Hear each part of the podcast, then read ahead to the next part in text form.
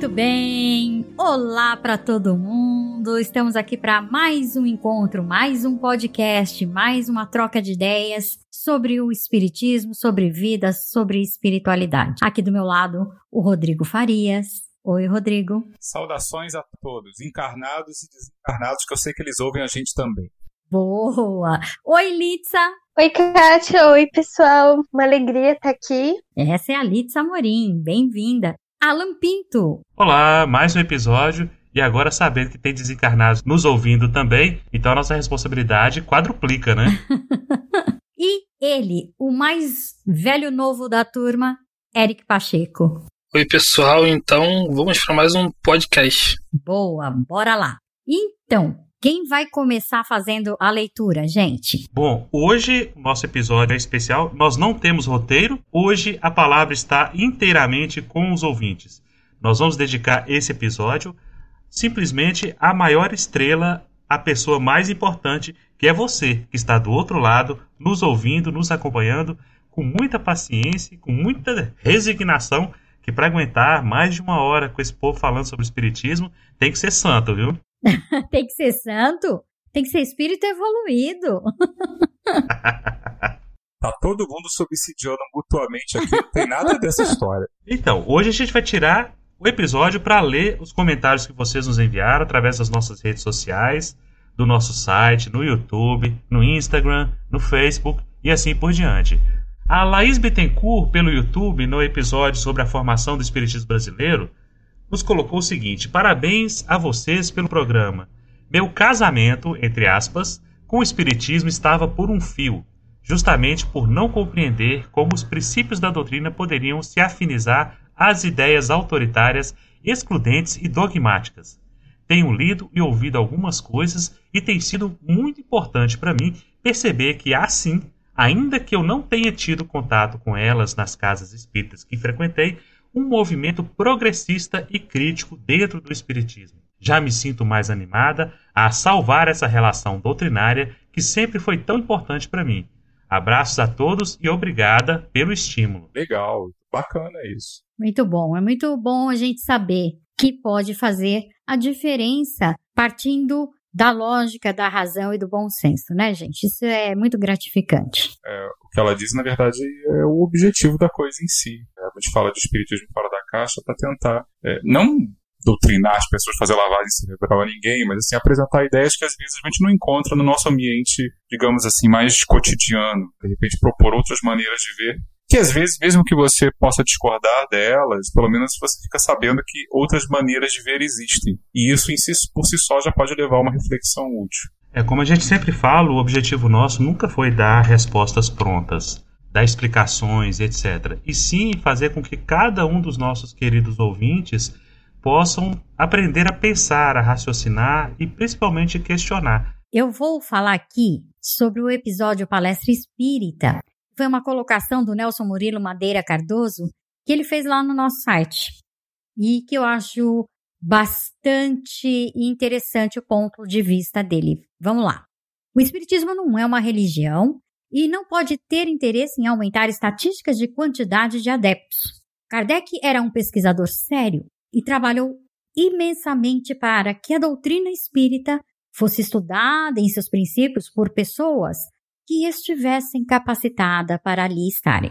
Elitista? Então, Platão e outros grandes filósofos pensadores seriam elitistas? Ou será que as pessoas não têm um nível de educação para tentar compreender as suas profundas reflexões? Querer nivelar o espiritismo por baixo para permitir que a titia não durma em uma palestra é um desrespeito às propostas da filosofia e da ciência espírita. Kardec não recebia na Sociedade Parisiense de Estudos Espíritas qualquer pessoa sem antes oferecer a oportunidade para ela se instruir através de uma leitura espírita e somente após uma avaliação, Kardec aceitava ou não a pessoa como neófito na sociedade. Se ficarão meia dúzia no final, qual o problema?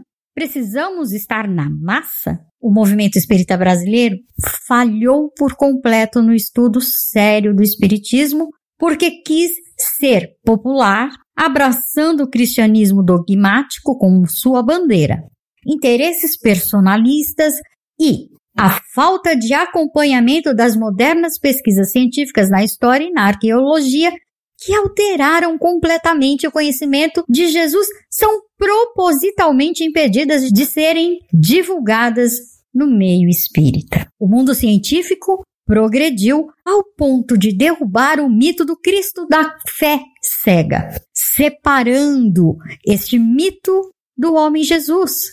Se se tocar nesses dogmas cristãos nas casas espíritas, a pessoa é imediatamente excluída do ambiente, pois nesse ambiente só fala o palestrante que concorda continuar falando, por exemplo, dos evangelhos como se fossem fontes confiáveis da vida de Jesus e do que ele disse. Terceira revelação: o consolador prometido são os absurdos que são divulgados nessas casas pelos palestrantes.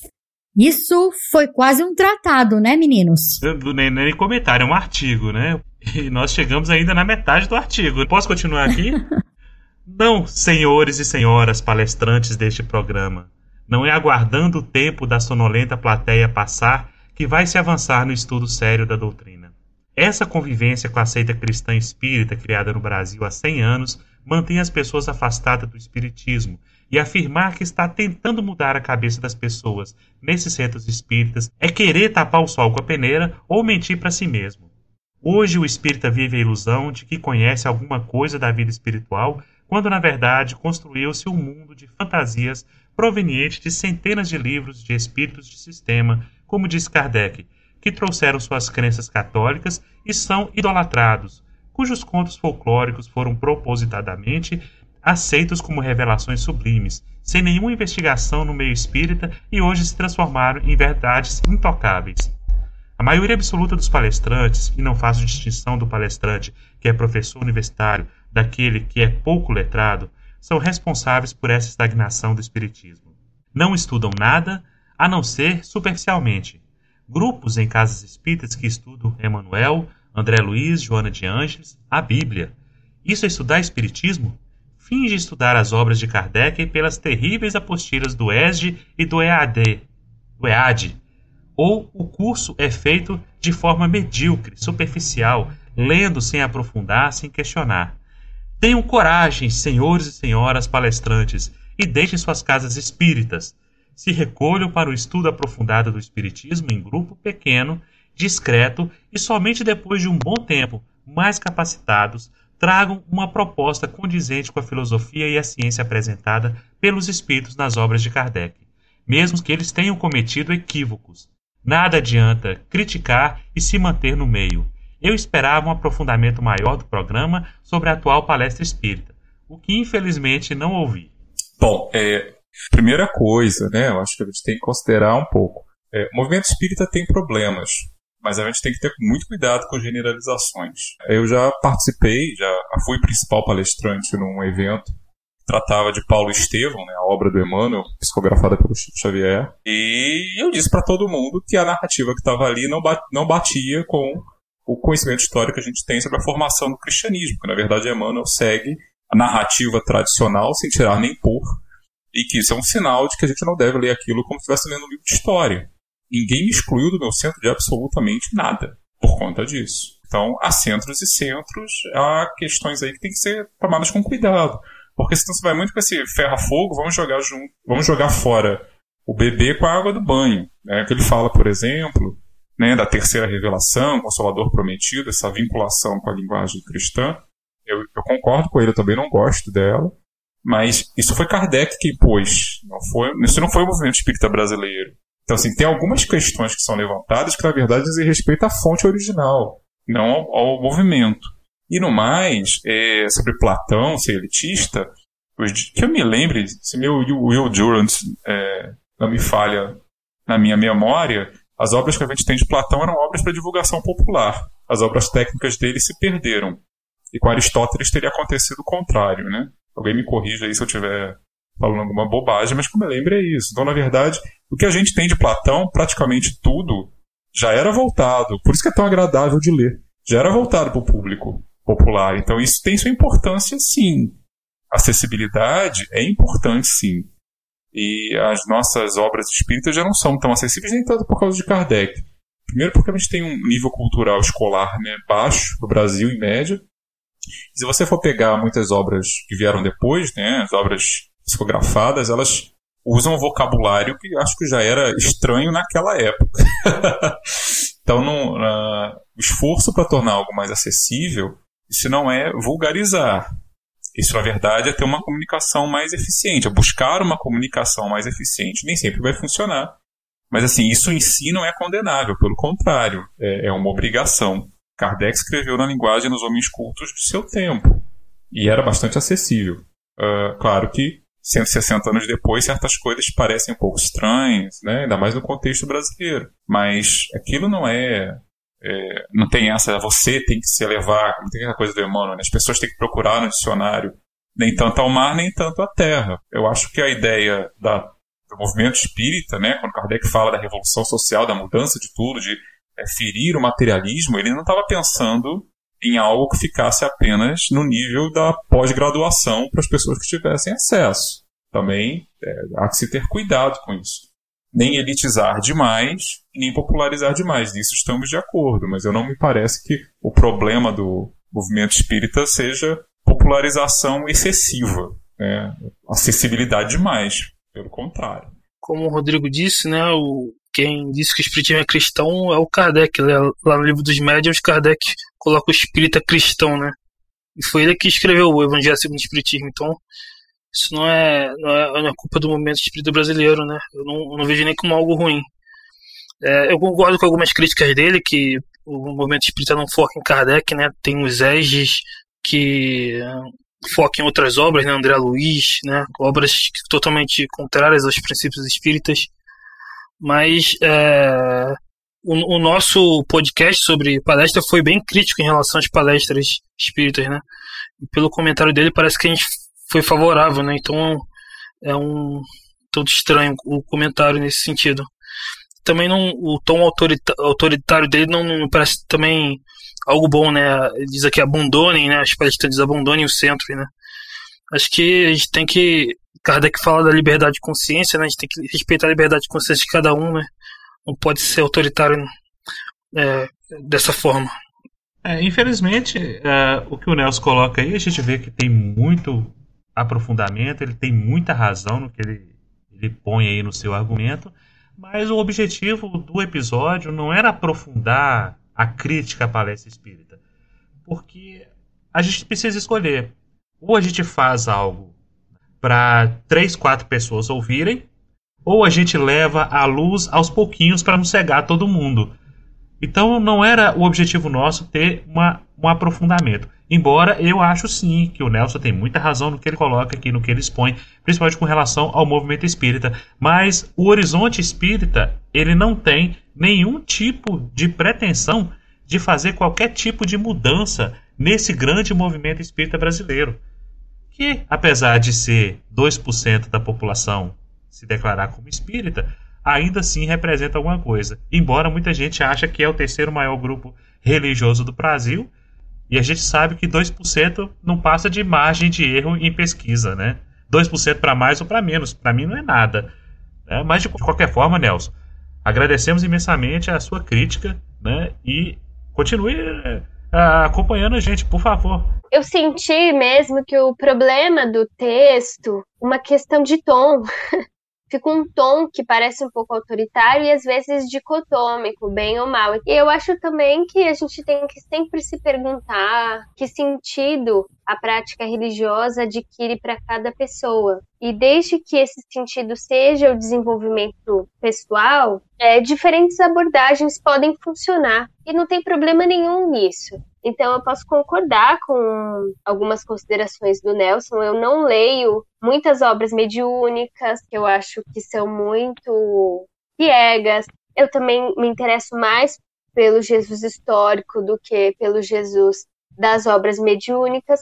Mas é isso, não preciso, não preciso ser uma ditadora no mundo e impor isso aos demais, né? E sim oferecer algo diferente para aqueles que estão interessados, que se afinizam. É, eu acho que existem vários caminhos para o desenvolvimento da reflexão, da crítica, da segurança emocional. É, inclusive, corre o risco de ficar num sectarismo. Eu não sei se todos os espíritas têm interesse em defender a doutrina de Kardec, como você defende um brasão, um ideal de nacionalidade, a minha pátria amada Brasil, a minha pátria amada o Espiritismo. Eu, eu tenho uma abordagem do Espiritismo, mas de um modo como uma doutrina universalista, que me ensina a me preocupar com os seres humanos, de modo geral. É, e quando a gente se preocupa com os seres humanos, a gente vai se tornando menos autoritário e mais flexível. Muita da amargura e da agressividade que a gente vê em interações, fora, falo de internet, né? O, o, meio já predispõe sobre qualquer assunto. Mas eu vejo muitas vezes espíritos brigando e brigando amargamente, é, justamente por causa dessa noção de que assim a minha a minha seita, no sentido da minha interpretação, é que é a correta e nós vamos salvar o espiritismo dos espíritas. Todo mundo é, é muito candidato a Lutero e eu acho que a gente tem que tomar muito cuidado para evitar isso quando o Espiritismo é uma religião é, moderna, recente, né, herdou alguns dos melhores ideais da idade contemporânea, ele justamente já nasceu lutando contra esse tipo de visão. Então acho que se a gente embarca nessa de que o meu espiritismo é que é o real, eu tenho que desmascarar todos os outros, é, tacar fogo no que existe, isso é o que. Cara, a gente está repetindo o que provavelmente em outras vidas a gente já fez como protestante, como católico, como muçulmano, como qualquer outra dessas religiões mais antigas. Então, assim, tem espaço para tudo, sabe? É, a gente pode discutir, debater o que é bom, mas a gente tem que tomar cuidado para não sair desse looping sectário que já nos acompanha e que hoje em dia né, a própria tecnologia que a gente usa para se comunicar muitas vezes já nos predispõe, a, já reforça isso. Né? Inclusive peço desculpas antecipadas se em algum momento, alguma fala, é, eventualmente eu já soei assim, às vezes faz parte da, do impulso humano, né, esse tipo de tribalismo, mas é uma coisa que a gente tem realmente é, que tomar muito cuidado, porque nada envenena mais o senso de fraternidade do que esse tipo de coisa. Muito bem. O Carlos Marques é um grande participante nosso aqui com os comentários em diversos dos nossos episódios. Eu acho isso sensacional. Então, Carlos, hoje nós vamos escolher um ou dois dos seus comentários para que a gente dê voz a outros, ok? Eu vou começar aqui falando sobre o, um, o, o, episódio Grupos Familiares. Como ele fez dois comentários, eu vou falar só um pequenininho, ok? Porque tem outros comentários dele de outros episódios muito interessantes também. Vai ficar difícil para a gente escolher, mas vamos lá. Eu participo de um grupo familiar há alguns anos. É preciso que haja harmonia para que o grupo evolua. Para que isso ocorra, o respeito tem que ser colocado em prática sempre. O resultado é excelente em todos os aspectos. Exatamente o que a gente falou, né, pessoal? Muito obrigada, Carlos, pela sua participação. Continue aí ouvindo e trazendo para a gente as suas colaborações, as suas opiniões, o, o, o, enfim, tudo que você achar que deve. Alguém quer fazer algum comentário? E assim, a gente fica extremamente feliz com esse tipo de, de, de participação, porque esse episódio dos grupos familiares, é, para mim, é um episódio muito querido, porque é algo que eu sempre, eu sempre defendi. Né, da, da não necessidade de você estar numa casa espírita, de você fazer parte de um grande grupo, de você ter massa, né, de você ter é, é, um público muito grande. Porque olha só, a gente está aí uh, desde o mês de março sem ter reuniões uh, nas casas espíritas e as pessoas estão sobrevivendo sem tomar o seu passe, sem tomar a sua água frutificada. Né? E ao passo que a gente pode, num grupo familiar, manter o estreitamento desses laços e continuar estudando e praticando, principalmente as questões de mediunidade, as questões de instrução, no seu próprio grupo, pequeno grupo harmoniosamente trabalhando, porque a gente vê quanto maior a casa, quanto mais siglas existem de departamentos, é o DIG, é o DOGE, é o DOG e, e por aí vai, a gente vê que a, a, a natureza humana, a briga por poder, as, as facções dentro da, dos grupos espíritas, elas vão se perpetuando. Né? E isso traz muito mais malefício do que benefício para a gente. Ah, deixa, deixa eu ler um comentáriozinho rapidinho aqui. A Silvia Araújo, através do Instagram, ela colocou algo muito fofo. Eu estava aguardando esse tema sobre grupos familiares, né? Sou fã da Litsa. E botou um coraçãozinho aqui, Litsa, para você. E, mas para não ficar, assim, a gente não ficar triste, ela colocou entre parênteses. E dos meninos também. Pronto. Obrigado, Silvia, pelo carinho. E aí, desafios da mediunidade. Quem vai fazer o primeiro comentário? Lê aí o da Carla Andréa, que eu achei muito interessante. Carla, gostei muito de saber que os arrepios que sinto às vezes não refletem apenas em situações negativas. Parabéns pela escolha do tema. Muito bom, né, gente? A gente pode se arrepiar e, e ter vários tipos de significados. Isso vai depender muito da nossa vivência e do momento de cada um. Isso é muito legal de saber que a gente pôde esclarecer, pôde auxiliar é, as pessoas com relação às dúvidas mediúnicas. Carla, desejo muito boa sorte, que você seja bastante inspirada aí no seu desenvolvimento mediúnico, não tenha medo, um beijão. O Santiago falou assim: não são os sintomas físicos que provam que tal sensação é de mediunidade, e sim comunicações ditadas que o médium não poderia ouvir, Ouvir vozes pode ser esquizofrenia ou alguma doença mental e não mediunidade. Perfeito, é verdade, você está com razão, Santiago. Só que a gente é, sempre fala eliminar todas as possibilidades físicas e materiais de qualquer situação para depois passar na peneira e ver o que sobrou, se realmente é mediúnico ou espiritual. Muito boa a sua colocação. Gente, também a esquizofrenia é uma doença que tem vários outros sintomas associados, não é só ouvir voz. É, geralmente as pessoas com esquizofrenia têm um nível de dificuldade de convívio social bastante alto também. Enfim, eu acho que é isso, com instrução, leitura, dá para diferenciar muito bem.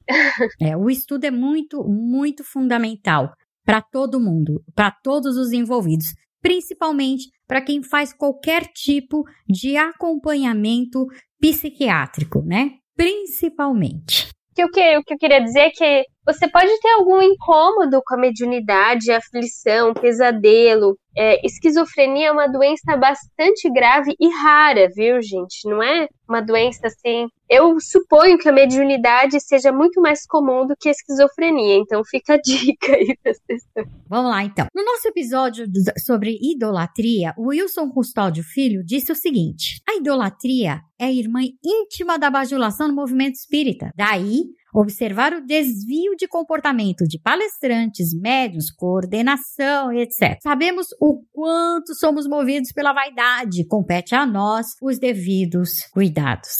Sempre, né, Wilson? Sempre cuidados e autoobservação, análise e aprender a ouvir críticas e sempre aceitá-las é a melhor é, receita para gente, né? Então, é, agora para o episódio Controvérsias Doutrinárias, o comentarista é Carlos Marques, pelo Instagram. Diz ele: Este episódio, no meu entender, se resume a uma afirmação de uma debatedora. Abre aspas, ler Kardec ainda vale a pena. Fecha aspas. Muitos acham que o lionês é indefectível, o que ele nunca disse que era. Mas quando falo isso, é porque tenho outras alternativas com a mesma qualidade. Neste caso, quais são estas? Rustem, Chico, Divaldo, Herculano, concordo com a avaliação de que a existência ou não das colônias é um caso sem importância, como é da vida em Júpiter, ou outros pontos abordados pela Gênese, por exemplo. Só teremos as respostas a estas questões quando formos espíritos errantes.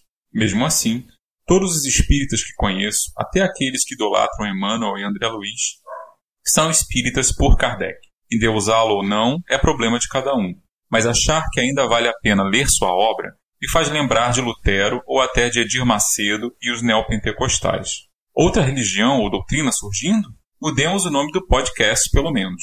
Não podemos impedir ninguém de entender Kardec como infalível. Este não é meu caso e nem o dele, se analisarmos suas obras. Só questiono a fala que o coloca como tantos outros bem mais falhos do que ele. E olha que não são poucos. Seria mais indicado que acabássemos com as definições dadas pela doutrina dois espíritos. Nada contra isso. Embora este termo sirva como parâmetro para as outras, mas o que chamamos de espiritismo é baseado na obra codificada por ele. Mesmo que encontremos algo com o qual não concordemos, a base dela é perfeita e deveria estar bem sedimentada. Não concorda? Parabéns, o espiritualismo, o catolicismo, o umbandismo e outros são sempre bem-vindos. Ou não aprendemos que religião só é boa quando nos faz melhorar. Você é a culpada por esse comentário, Litsa? Foi de você? Eu acho que foi, hein? Acho que foi. Então, eu achei bem interessante a, a, o, o Carlos Marques, ele realmente fez uma interlocução com a gente, né? É, demonstrou uma audição atenta. É, e com muita coisa eu concordo, né? Ou, na verdade, ele fala que concorda com a gente, do tipo, a relevância ou irrelevância desse tema das colônias espirituais. Achei bastante perspicaz quando ele fala que essa definição é, de doutrina dos espíritos problemática. Eu acho que muitos espíritas têm dificuldade de reconhecer o papel do Kardec na elaboração desse material e, a, e, ainda fixam muito dessa ideia da doutrina eterna dos espíritos. E ele demonstrou uma, já uma percepção diferente, o que eu acho interessante, né? Agora, eu acho que a crítica dele foi algo que ele pode ter interpretado meio enviesado, o que a gente deu a entender de que o Kardec seria tão falho ou tão histórico e sem validade para a atualidade quanto outros como as, os espíritos que falaram através do Chico Xavier ou do Divaldo Franco? Claro que não. Eu continuo achando que o Kardec é a principal referência do movimento espírita, mas eu acho que a nossa cultura no século XXI avançou muito e só ler livros do Kardec é empobrecedor para nossa visão de mundo. A Regina Kassab faz referência ao comentário do Alan, né, no, no podcast. Eu adorei o agnóstico colonialista. É que me perdoem os estudantes de história, porque eu me identifico como reformista interna. Ótima. Apoiada. Aí o, o segundo. A saudação final após o podcast, fique em paz, é meio impossível, né? Acho que valeria outros podcasts na mesma linha, inclusive com algumas discussões sobre linhas de ações e pesquisa sobre essas temáticas. Olha, o, o Fique em Paz é um desejo do fundo do coração, porque a gente sabe que muitas vezes a gente debate coisas aqui que termina, a gente grava sempre à noite, termina o episódio e eu demoro a dormir, porque eu fico maquinando e remoendo e ruminando aquilo. E eu, eu falo assim sempre: fiquem em paz. Mas muitas vezes eu não consigo também dormir em paz, de tanta coisa que a gente discute aqui. Eu vou falar o que o Monstros SA falaram. Vai, vai dormir, vai. Não peque mais. Aí é, ela termina. Sugeriria a discussão dessa questão da punição, que vocês abordaram um pouco no podcast dos suicidas mas que no livro Céu e Inferno fica bem colocado essa condição de punição pelos erros. Olha, que essa questão aí dá um, um episódio, tá? Porque é uma questão de interpretação.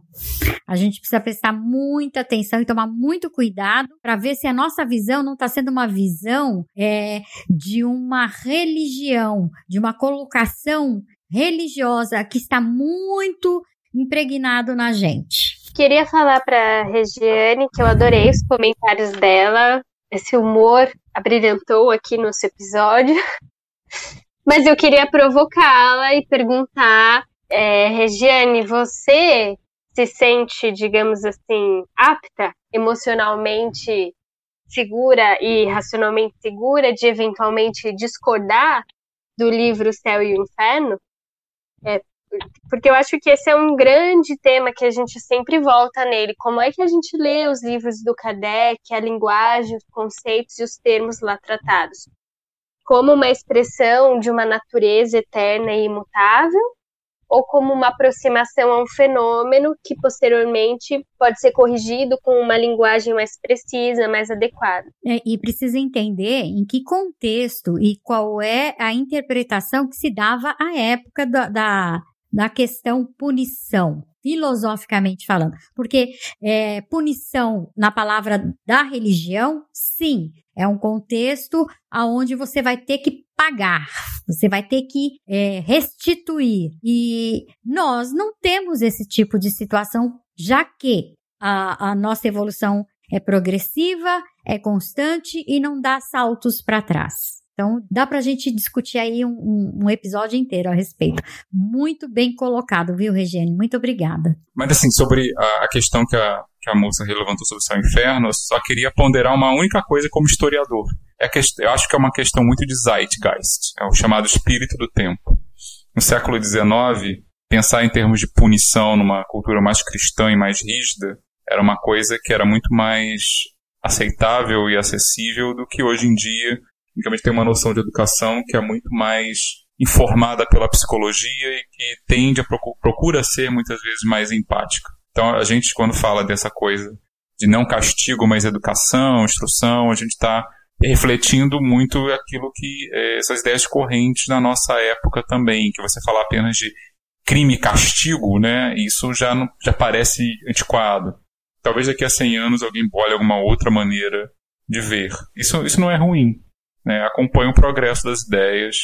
Né? Mas é claro, sempre se pode é, discordar. Tem gente que pode achar que a interpretação raiz seja mais exata e outros não. Então não, não vejamos isso como um dogma, mas como leituras. Né? E refletem as ideias que a gente traz, a bagagem que a gente tem, aquilo que a gente tem à disposição em cada época. Vamos lá. Em busca de Kardec. É, essa foi uma entrevista com a Dora Encontre. Quem vai? É o seguinte, nós fizemos essa entrevista com a Dora no nosso podcast lá no ano passado. Como nós temos o nosso site, a gente coloca os nossos arquivos de áudio e nós distribuímos em várias plataformas, no Spotify, no Deezer, em vários outros.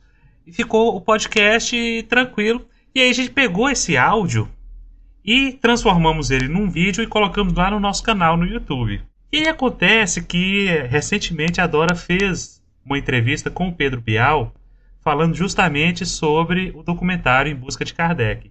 E é impressionante. Depois dessa entrevista dela, esse é o vídeo que a gente mais tem acesso, tá? Com quase 5 mil visualizações do nosso áudio do podcast. E por que, que a gente coloca no YouTube? Porque ainda tem muita gente que prefere ouvir podcast no YouTube. Eu não sei como isso funciona. É a mesma coisa de alguém querer ouvir música na TV. Né? Então, mas tudo bem, tá lá alguns episódios nossos no YouTube. E esse episódio que a gente colocou no YouTube é o que gerou mais engajamento, mais comentário. Talvez é, na, na esteira aí do programa do Bial. Mas eu só queria dizer uma coisa, o Pedro Bial, se você estiver nos ouvindo, Saiba que você está atrasado, meu filho. Nós já entrevistamos a Dora desde o ano passado. Pronto. Passamos a perna na Globo. Chupa a Rede Globo. Então, lá no nosso episódio Em Busca de Kardec, que foi uma entrevista com a Dora Encontro, a Vanete Carvalho, lá no YouTube, disse o seguinte: Como que nenhum médium pode falar tudo o que pensa? Que absurdo! Isso não é democrático. Se fosse um comentário de esquerda, seria o direito livre e democrático de pensar o seu ponto de vista. Não sou de direita, porém, sejamos justos e respeitosos com os que usam o direito democrático de falar o que pensa. Respeitem também a pessoa idosa, nem sempre estão senis. Isso é um vergonhoso flagrante de preconceito e discriminação.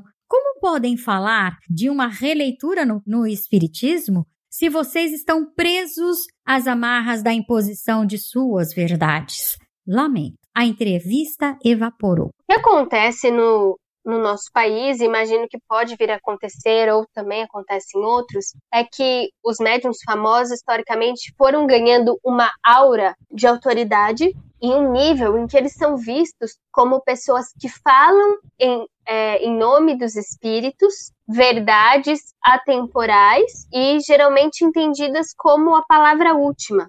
É o caso, por exemplo, de grandes médiums que foram idolatrados pelo movimento.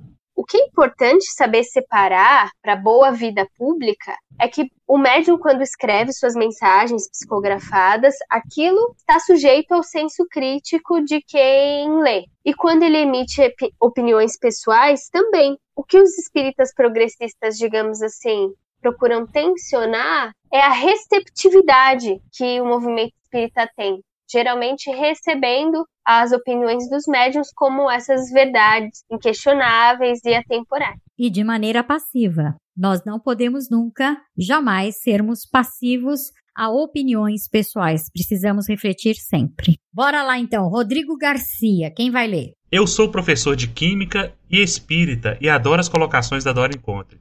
Ela faz uma reflexão em cima das obras de Allan Kardec e o fato de ser educadora acho uma das melhores estudiosas e divulgadoras dos trabalhos de Kardec.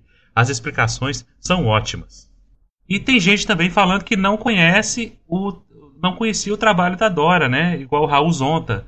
Nunca tinha assistido ou lido nada dela. Fiquei impressionado, pois o que assisto por aí depõe contra a doutrina e contra Kardec. Muito culta. Ainda sobre a entrevista com a Dora, Eduardo Rodrigues Alves, pelo YouTube.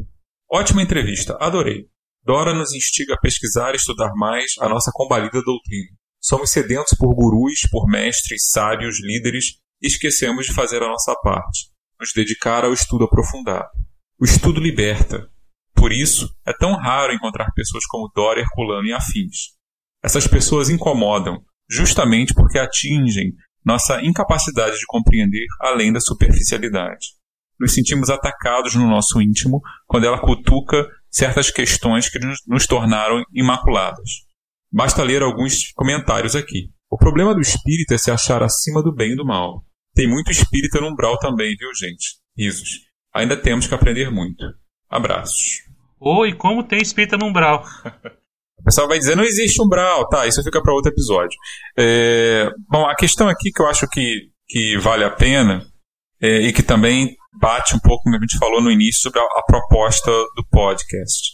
É, pessoas que incomodam porque atingem nossa incapacidade de compreensão da especialidade e é, nos sentimos atacados quando ela, ela qualquer pessoa, né, ataca, critica, cutuca certas questões que é, se tornaram imaculadas para nós. Eu acho que é justamente esse, essa talvez a dificuldade de lidar de uma forma mais aberta, né, com qualquer doutrina, mesmo uma que no caso da nossa, né, do espiritismo, já se reconhece de saída como progressiva, já se reconhece como algo que está em aberto, não é fechada, embora a gente a trata assim.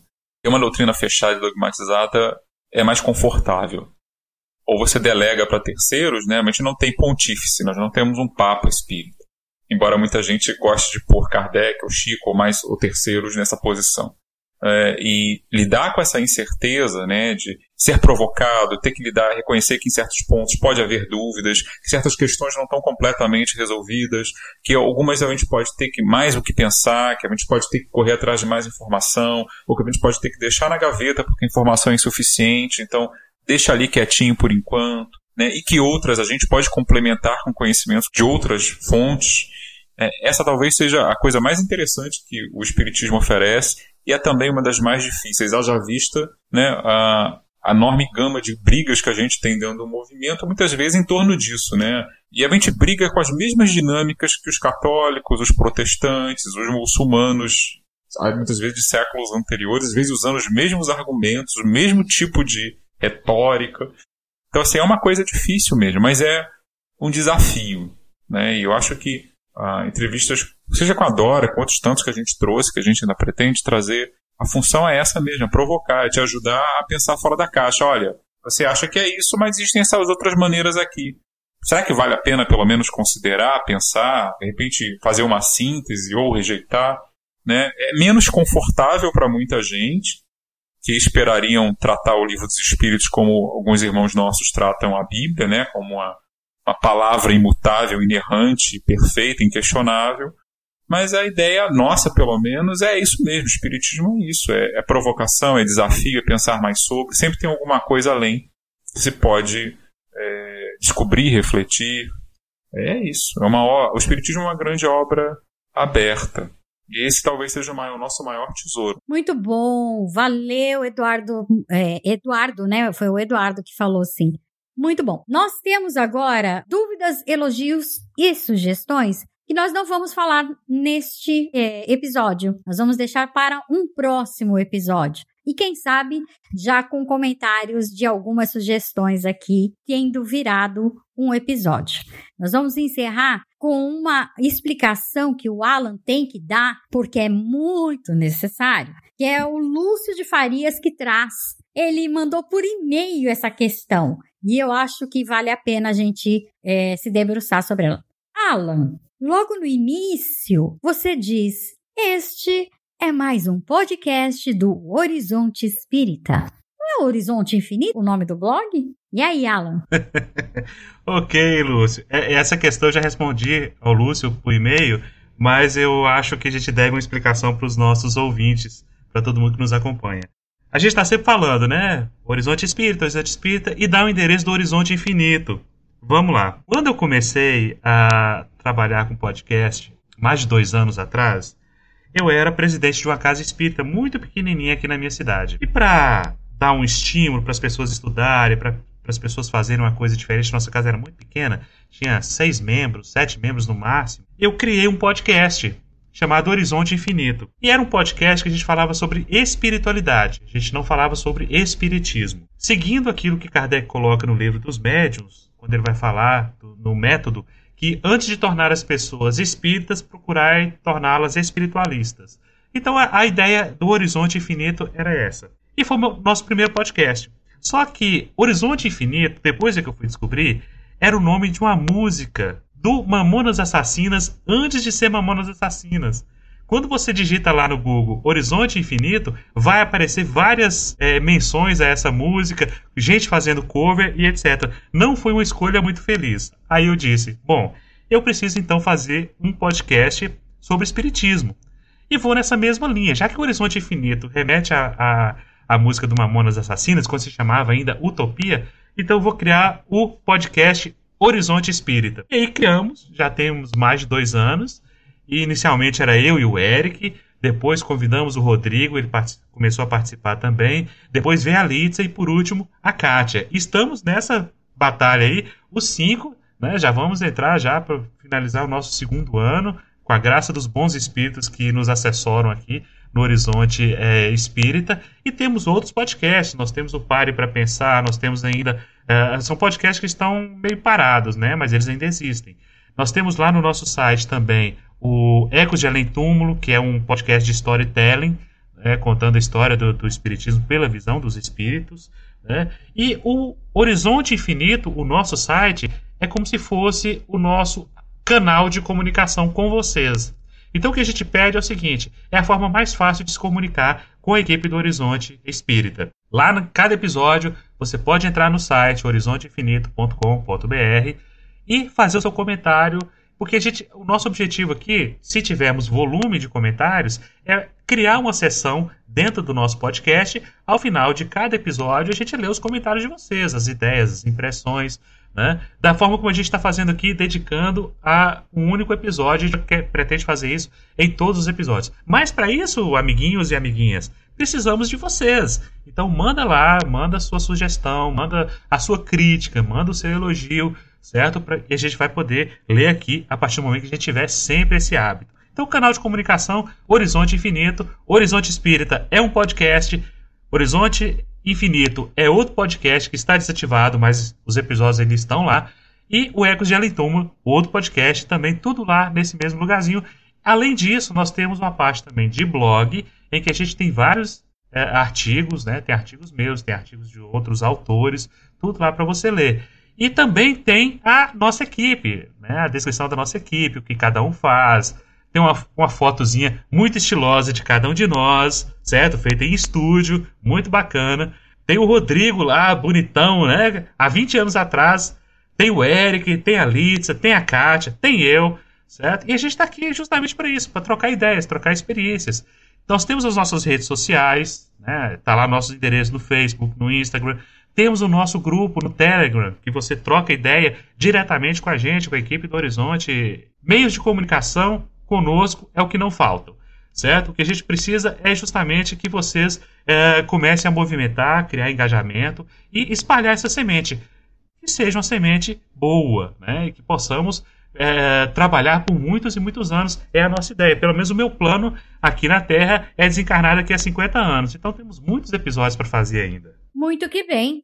Foi dado aí o recado. Agora você precisa passar o endereço do site para que todo mundo possa acessar e conhecer todo aquele espaço maravilhoso. horizonteinfinito.com.br.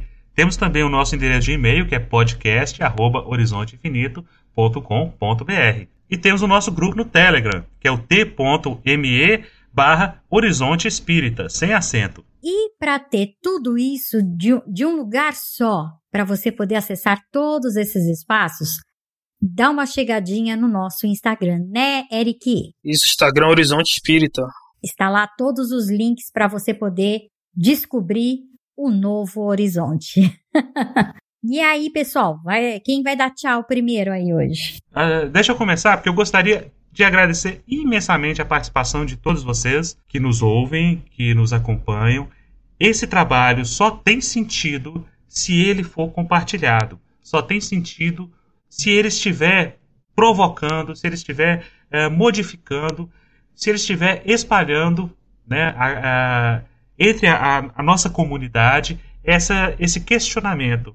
Quando a, a, nossa colega colocou ali né, que terminam sempre falando fique em paz. Como é que a gente pode ficar em paz? A gente pode ficar em paz a partir do momento que nós conseguimos encontrar né, as respostas através dos nossos próprios esforços. Talvez não encontremos todas as respostas ainda nessa vivência, nessa encarnação, mas o futuro está aí para todo mundo. Nós somos espíritos imortais e as questões irão continuar, não irão nos abandonar. Talvez não aqui na Terra a gente encontre, talvez em mundos superiores. Bom, eu agradeço a todos por nos ouvirem, em primeiro lugar, pela paciência e por terem se dado ao trabalho de nos mandar um, um retorno, né, um feedback. Então, agradeço aos críticos. Bom, não a todos. Tem uns que a gente pulou por razões óbvias. É, tem que ter um certo nível também, não é tudo que escreve, ainda mais hoje as pessoas acham que a internet aceita tudo, não é bem assim. Deus está vendo. Uh, mas eu agradeço a, aos críticos que foram gentis o suficiente para argumentarem conosco, para apontarem pontos eh, que consideram vulneráveis, que poderiam ser melhor, que é, souberam manter o respeito enquanto fazem isso. Eu agradeço muito, serão sempre bem-vindos e venham sempre. É, e o pessoal que elogia também, claro, é, sempre faz muito bem. Obrigado a todos e espero que a gente continue merecendo a atenção de todos vocês. Muito obrigado a todos né, que comentaram, né? E realmente, como o Alan falou, a gente só continua aqui é, se mantém por causa da participação, né? De todos aí, então muito obrigado pela, pelos elogios pelas críticas também. Ouvintes queridos, muito obrigada pela audiência e conversem mais com a gente que é muito legal e aprimora também o nosso trabalho é, fazer esse diálogo com vocês. Um beijão. É, é sempre muito gratificante a gente saber que é, as nossas ideias, os nossos pensamentos, a nossa forma de enxergar o horizonte está batendo e fazendo eco em outro alguém. Então, é, esse outro alguém é você. E a gente só tem a agradecer essa oportunidade de podermos trocar essas ideias, é, engrandecer e crescer toda vez que a gente fala sobre qualquer assunto. Muito obrigada. Valeu!